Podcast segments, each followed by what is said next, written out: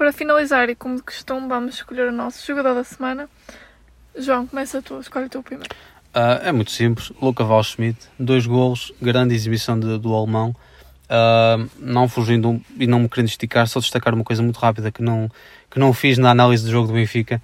Atenção ao passe de Everton de Cebolinha para o primeiro gol de Val Schmidt. Aquilo é de um jogador dotado, mas, volto a dizer, meu jogador da semana, Val Schmidt, pelas razões já enumeradas, é um jogador que tem muito e vai dar muito a esta equipa do Benfica. Val Schmidt, quando fez o primeiro bicho na primeira jornada contra o Famalicão, eu não o escolhi para escolher Angel Gomes para fazer as assistências. Lamento Val Schmidt, mas não te vou escolher outra vez, prometo ficar para uma, uma outra vez, mas vou escolher Darwin Nunes porque é um jogador que não marca, mas acho que não tem tanto destaque como deveria ter, porque não marca golos, mas faz muitas assistências, trabalha muito. E é um jogador que, para mim, tem qualidades fora de série, é um jogador de topo mundial.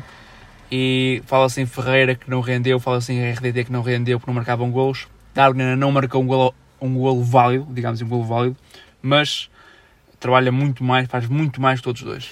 E já conquistou o JJ. Já Portanto, a partir daí... Ao, ao, primeiro, ao primeiro olhar. À primeira vista, como se costuma dizer.